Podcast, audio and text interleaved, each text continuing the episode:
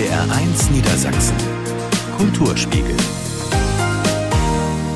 Mit Martina Gielitzer und ich freue mich sehr, dass Sie bei uns sind. Wir stellen Ihnen gleich Almut Püschel vor. Sie ist Förderschullehrerin an der Förderschule Heinrich Ernst Stötzner in Hannover. Und in diesem Jahr feiert sie zwei ganz besondere Jubiläen. Welche verraten wir gleich? Dann nehmen wir Sie mit nach Hildesheim ins Römer- und Pelizaeus-Museum. Dort können Sie nämlich ab Ende Januar eine neue Dauerausstellung besuchen. Es geht um das Thema Esskultur. Und wir schauen auf das Leben von Musiker Achim Reichel. Er feiert am kommenden Sonntag seinen 80. Geburtstag. Ich freue mich, dass Sie bei uns sind.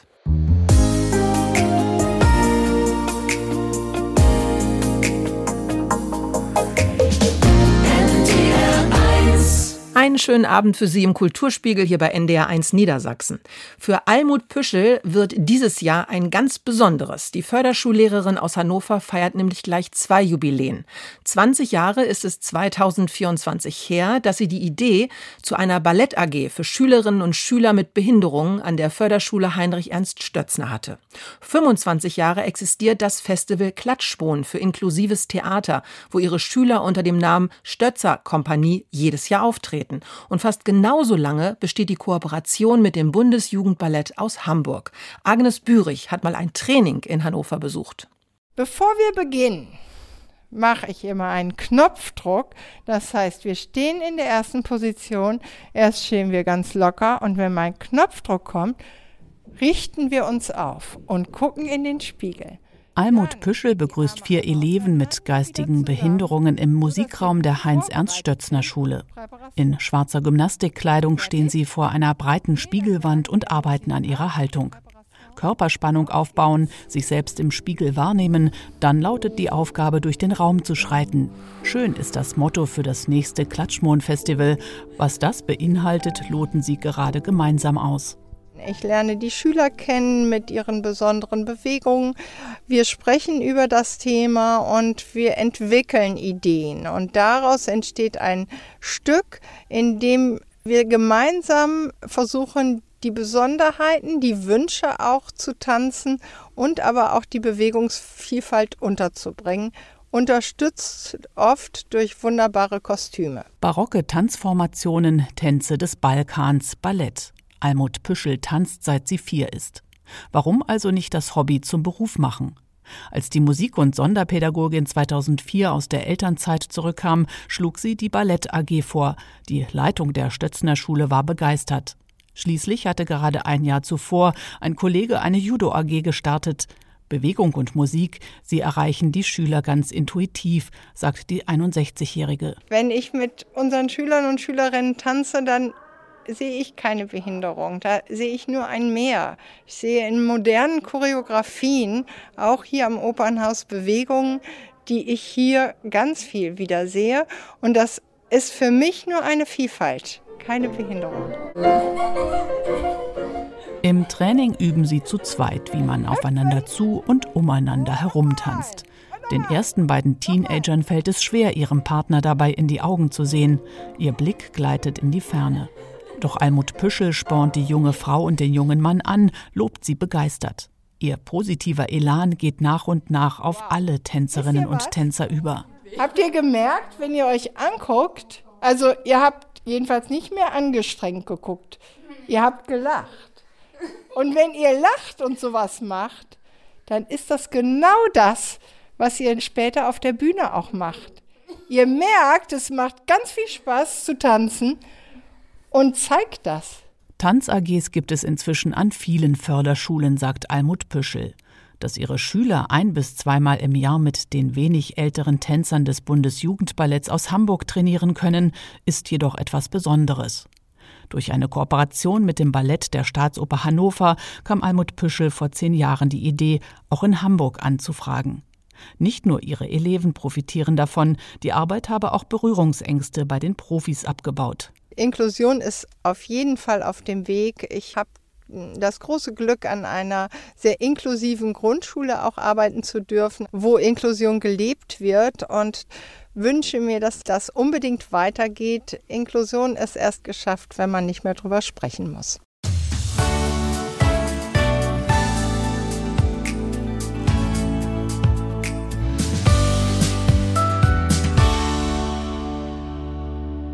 Einen schönen Abend für Sie, der Kulturspiegel hier bei NDR 1 Niedersachsen.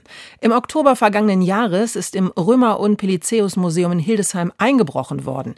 Die Diebe, die sind über ein Fenster im ersten Stock in das Museum eingestiegen und haben dabei wertvolles ostasiatisches Porzellan erbeutet. Vom Museum heißt es, man habe Glück im Unglück gehabt, da die Ausstellungsräume bereits fast leergeräumt waren.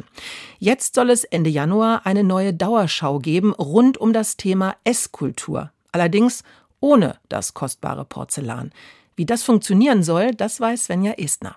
Es ist angerichtet. Das ist der Titel der neuen Dauerausstellung. Es soll rund um das Thema Essen und Trinken gehen, sagt die Museumsdirektorin Lara Weiß. Das Besondere an der Ausstellung ist, dass wir da unsere stadtgeschichtliche Sammlung, unsere Hildesheimer Stadtgeschichte wieder zeigen, aber in ganz spannender Verknüpfung mit der Ethnologie, also mit allen möglichen anderen Kulturen. Das heißt, da wird dann geschaut, wo kommt denn überhaupt die Kartoffel her? Die ist ja gar nicht aus Deutschland oder was für Tischsitten gibt es in anderen Ländern. Und passend zur Esskultur sollte auch wieder Porzellan aus Ostasien gezeigt werden. Doch aufgrund des Diebstahls von Objekten durch Auftragsdiebe und aus Angst vor neuen Einbrüchen gehe das Museum nun andere Wege, so weiß. Die werden dann äh, durch Fotos ersetzt, aber wir möchten die Ausstellung eben dann auch zum Anlass nehmen, um darüber nachzudenken, wie kann denn eine Ausstellung äh, aussehen, wie kann man vielleicht Objekte mit äh, Fotos ersetzen, so wie wir das jetzt machen werden. Auch über digitale Formen denkt die Direktorin nach. Ein Aufschrei. Denn nach dem Einbruch war klar, dass nun mehr Geld in verschärfte Sicherheitsmaßnahmen investiert werden muss, sagt Direktorin Weiß. Geld, das das Hildesheimer Museum kaum aufbringen kann. Was eigentlich unser großer Vorteil in Hildesheim und auch gleichzeitig unsere Notlage ist, ist eben, dass das Römer-Pelizius-Museum im 19. Jahrhundert aus dem bürgerlichen Engagement entstanden ist und deswegen halt immer noch ein kommunales Museum ist. Und man dann natürlich schon gerne mittelfristig auch nochmal größere Träger mit einbinden würde. Durch die Dauerausstellung hofft sie, einen solchen zu finden. Durch die finanzielle Notlage und Fotos statt Ausstellungsstücken in den Vitrinen würden ganz grundlegende Fragen aufgeworfen, so weiß. Wenn unsere Ausstellung nochmal dazu beiträgt, dass man sich auch nochmal grundsätzlich zum Thema, wie wichtig ist uns Kunst und Kultur auseinandersetzt, das, das fände ich ein fantastisches Ergebnis dieser Ausstellung. Und natürlich, wenn es uns trotzdem trotz dieser Einschränkungen gelingt, unsere Inhalte weiterhin zu vermitteln. Um zu diskutieren, wie viel Kultur sich die Gesellschaft leisten sollte, stehen in der Ausstellung Tische für die Besucher zum Austausch bereit. Für Lara Weiß ist es wichtig, in Kultur zu investieren. Ich finde, Kultur ist einfach ein ganz wichtiger Anker, äh, die Rückversicherung in die Vergangenheit und eben immer wieder die Bezüge ins Heute und dass man sich eben immer wieder neu positionieren kann und eben über Themen, jetzt wie zum Beispiel in dem Fall über Essen und Tischkultur, eben auf nicht eurozentrische Weise in Gespräch kommt. Haben Sie Lust bekommen, dann schauen Sie gerne vorbei. Die Dauerausstellung Es ist angerichtet wird am 31. Januar im Römer- und Pelizeus Museum in Hildesheim eröffnet.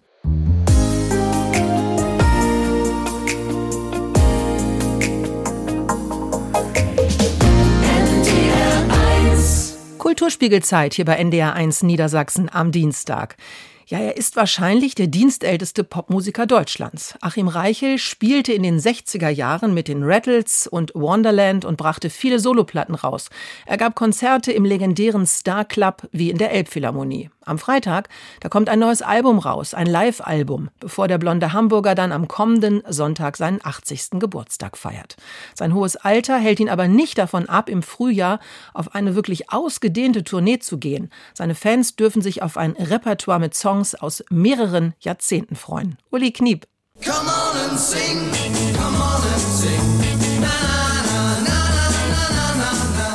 Hurra, die Rattles kommen, hieß der Film, der Achim Reichel und seine Band 1966 in die Kinos katapultierte. Zuvor hatten die vier Hamburger Jungs bereits im Star Club gespielt, waren in England mit den Rolling Stones aufgetreten und durften dann die Beatles auf ihrer Bravo Blitz Tournee in Deutschland begleiten. Dann aber gab es ein jähes Erwachen. Achim Reichel wurde zur Bundeswehr eingezogen. Und nach dieser Zeit entschied sich der Sänger, Komponist und Gitarrist, trotz des früheren Erfolges mit der Band, eine Solokarriere zu starten. Er widmete sich der psychedelischen Musik, nahm Shanties auf, vertonte zeitgenössische Literatur und sang Balladen von Goethe über Theodor Storm bis Ina Seidel. Ich kam von meinem Wege ab, weil es so nebeldunstig war. Der Wald war feuchtkalt wie ein Grab und Finger griffen in mein Haar. Welch ein seltenes Lebensglück, kann ich nur sagen. Also wirklich wahr. Ich, ich fühle mich da, will da jetzt nicht rumsülzen, aber irgendwie, das ist für mich wie ein Geschenk des Himmels. Ne? Mit, mit, mit dem, was, was mal Hobby war, irgendwie sein ganzes Leben bestreiten zu können, äh, bei sich Seiten zu entdecken, von denen man als junger Mensch noch gar nicht wusste, dass sie da sind. Nämlich, dass man irgendwie ein Talent und ein Vermögen hat und, und dann auch noch dazu, dass sich das über die Jahrzehnte entwickelt. Von Hamburg vor Sohn und Kassen mit um Hey, hey, Magelon. Do wer wie do King Titom Brassen, da lohnt ans, bitte oben Sohn. Nach gut 60-jähriger Karriere als Musiker ist Achim Reichel heute zufrieden und immer noch erstaunt über unerwartete Ereignisse, wie zum Beispiel einem Hit im fernen China.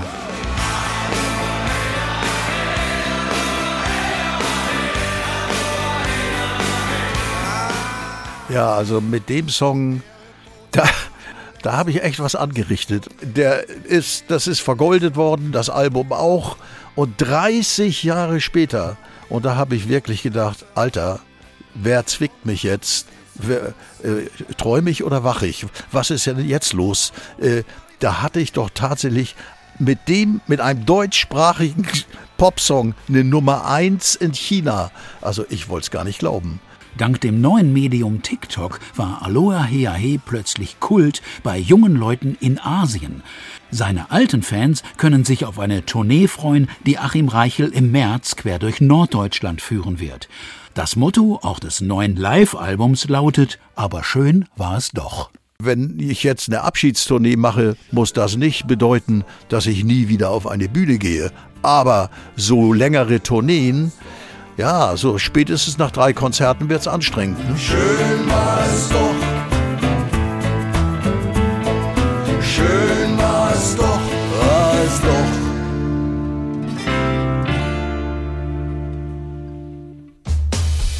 NDR 1 Niedersachsen. Kulturspiegel. Martina Gielitzer. Ich freue mich sehr, dass Sie heute Abend wieder bei uns sind. Morgen beginnt in Hannover ein neues Tanzfestival. Real Dance, so heißt es. Wir haben mit der künstlerischen Leiterin Melanie Zimmermann über ihre Ideen und das Programm gesprochen. Dann geht's ins Theater Lüneburg. Ballettdirektor Olaf Schmidt hat nämlich mit seiner Balletttruppe eine Virginia Woolf Choreografie erarbeitet. Und am Wochenende war die Premiere. Und wir machen Lust auf Fantasy-Bücher für Kinder und Jugendliche. Einen schönen Abend.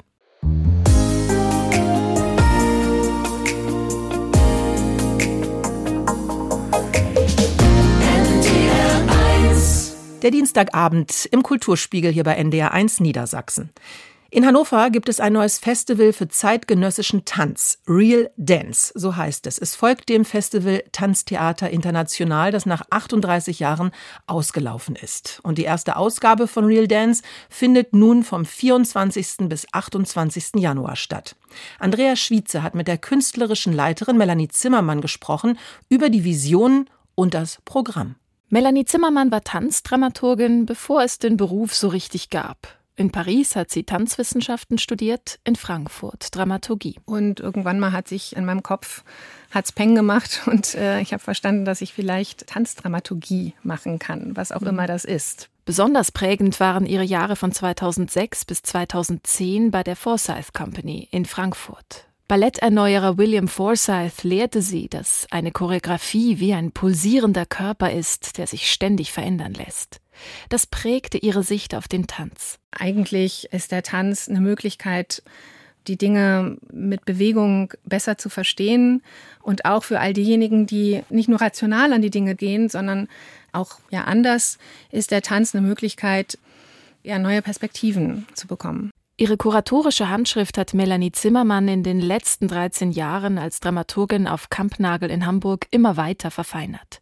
Als in Hannover eine neue Leiterin für ein noch nicht definiertes Tanzfestival gesucht wurde, hat sie sich sofort beworben und musste mit ihrem Team erst einmal einen Namen finden. Real Dance ist natürlich eine sehr kühne Behauptung und auch ein augenzwinkerndes Zeichen an all diejenigen, die denken, ja, das ist eben Bühnentanz oder das ist eben Tanz.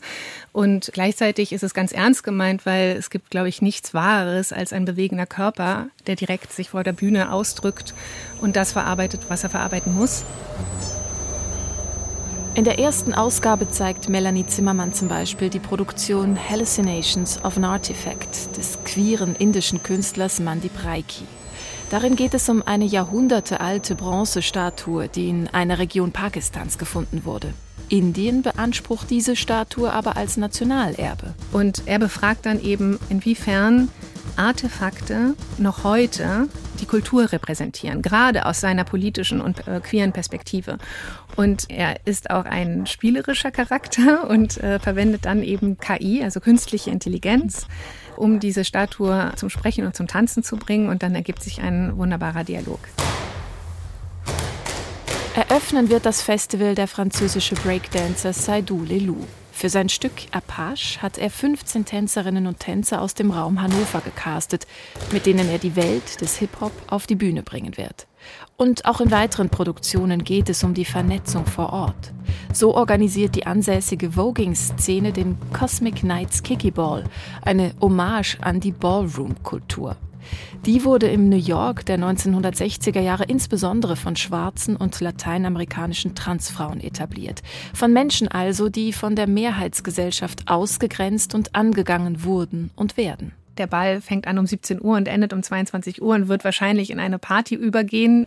Und für all diejenigen, die damit noch nicht so viel Kontakt hatten, ist das auf jeden Fall eine Gelegenheit, sich mit der Kultur zu befassen oder vielleicht auch Teil davon zu werden. Geplant sind außerdem Workshops, Gesprächsangebote und Tastführungen und Audiodeskriptionen für ein sehbehindertes Publikum. Alle Menschen seien willkommen, betont Melanie Zimmermann. Mit Sitzsäcken will sie etwa die starre Theaterbestuhlung für all jene aufbrechen, die nicht auf harten Stühlen sitzen können. Mehr Bewegung, es scheint schon jetzt, als sei dieses Festival für Melanie Zimmermann wie eine Choreografie von Forsyth. Ein pulsierendes Gebilde, das sich ständig verändern lässt. Das erste Real Dance Festival findet vom 24. bis zum 28. Januar in ganz unterschiedlichen Räumen des Staatsschauspiels Hannover statt und auch des Kunstvereins. Das Festivalzentrum befindet sich im Foyer des Ballhof 1 in Hannover.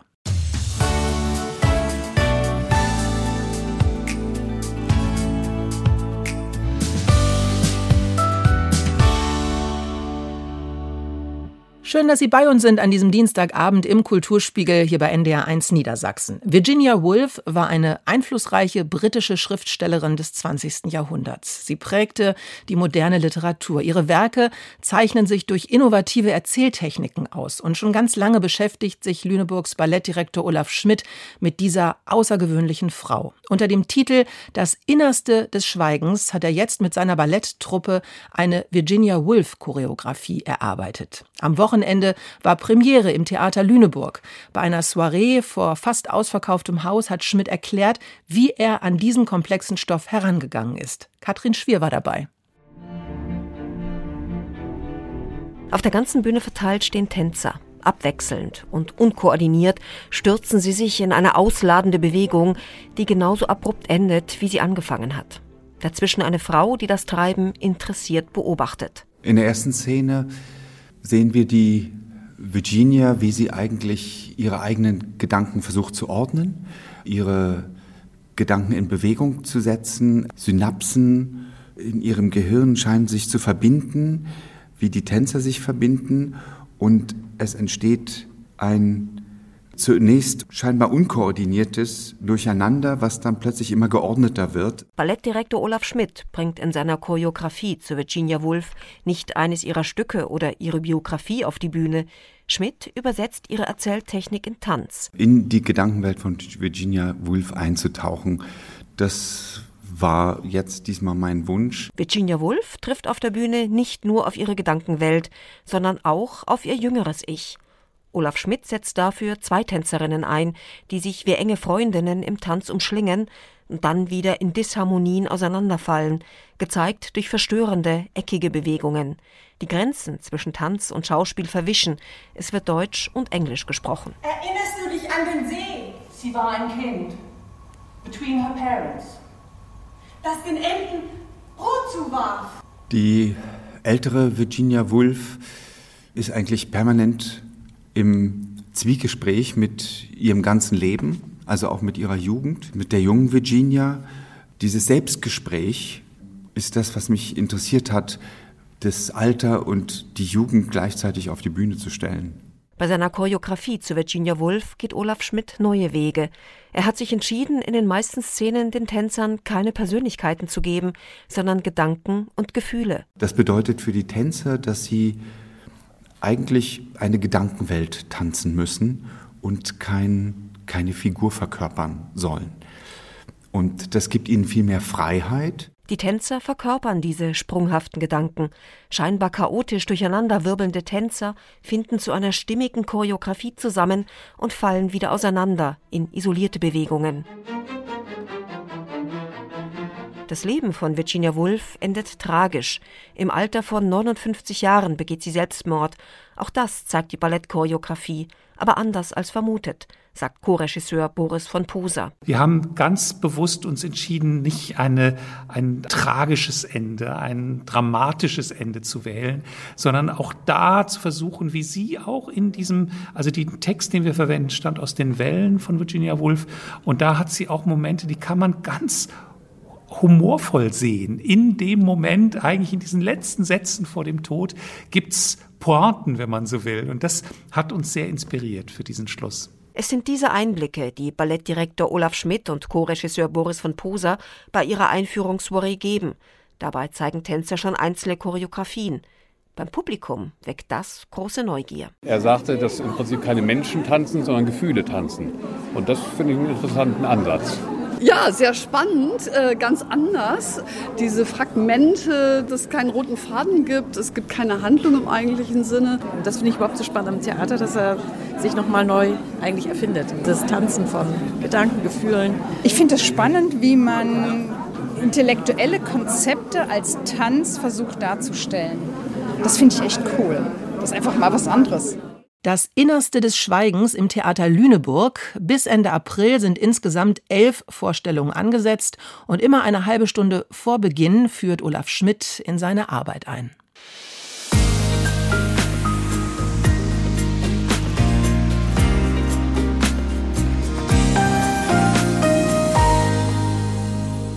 NDR1 Niedersachsen, der Kulturspiegel und wir machen jetzt mal wieder ein bisschen Lust auf Bücher. Ein elfjähriges Mädchen möchte endlich in die Zukunft sehen können. Schließlich stammt sie aus einer Orakelfamilie. Zeitreisen und die Suche nach der eigenen Identität schicken Adam aus New York auf ein wildes Abenteuer und interaktiv mitbestimmen können Leserinnen und Leser der Zauberakademie Siebenstern, wohin die Abenteuerreise gehen soll. Ja, das sind die Fantasy-Buchtipps für Kinder und Jugendliche, die Sie jetzt hier bei uns hören von Severin Newe. Sie stellt sie vor. Die Zauberakademie Siebenstern von Hendrik Lambertus, empfohlen für Kinder ab acht Jahren. Was du gerade in den Händen hältst, ist mehr als ein Buch. Es ist ein Abenteuer, das du erleben kannst. Mit diesem Versprechen lockt die Zauberakademie Siebenstern junge Leserinnen und Leser in eine magische Welt. Zauberei und magische Wesen sind dank Harry Potter fast ein Garant, um Kinderherzen zu erobern. Und das Buchkonzept basiert auf dem sogenannten Interactive Storytelling oder auch Choose Your Own Adventure genannt. Wähle deine eigene Abenteuerreise. Die mutigen Leser ab acht Jahren, wie es in der Empfehlung des Verlages heißt, können den Verlauf der Geschichte mitbestimmen.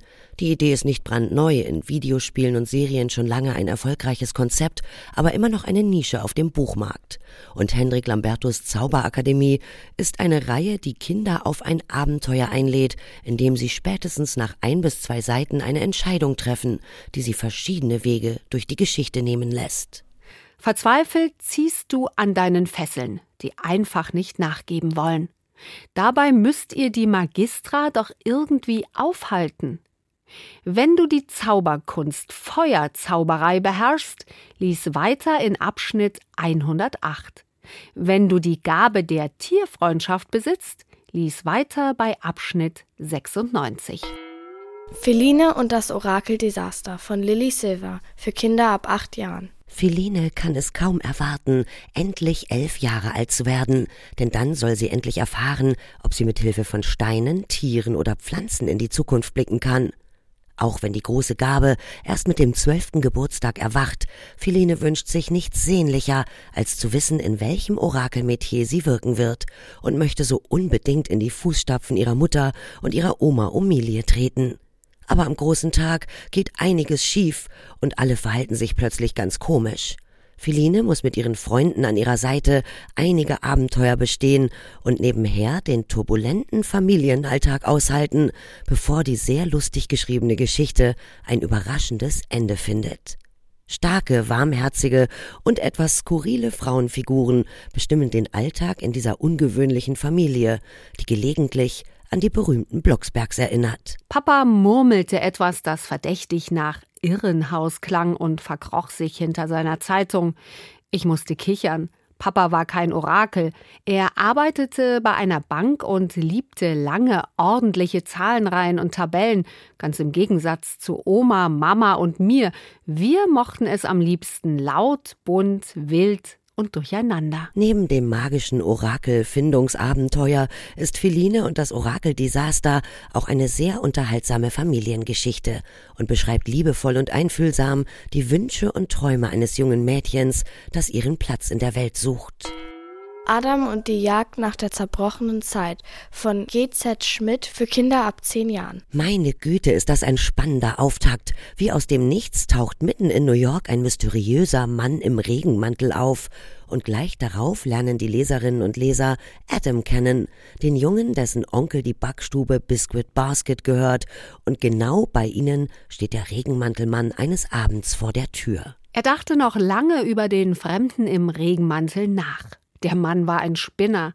Das war ihm sofort klar geworden, als er ihn mit seinem Namen angesprochen hatte.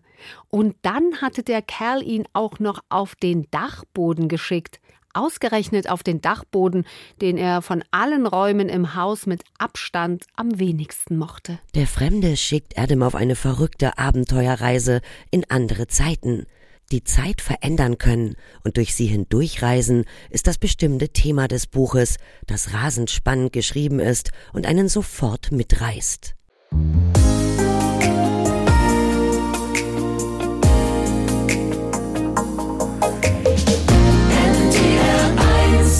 So schnell geht eine Stunde rum. Das war schon wieder im Kulturspiegel hier bei NDR 1 Niedersachsen. Es war toll, dass Sie dabei waren und ich freue mich schon auf nächsten Dienstag. Da geht es dann nämlich weiter mit ganz viel Kultur. Jetzt aber erstmal einen traumhaften Abend für Sie. Am Mikrofon war Martina Gielitzer. Tschüss.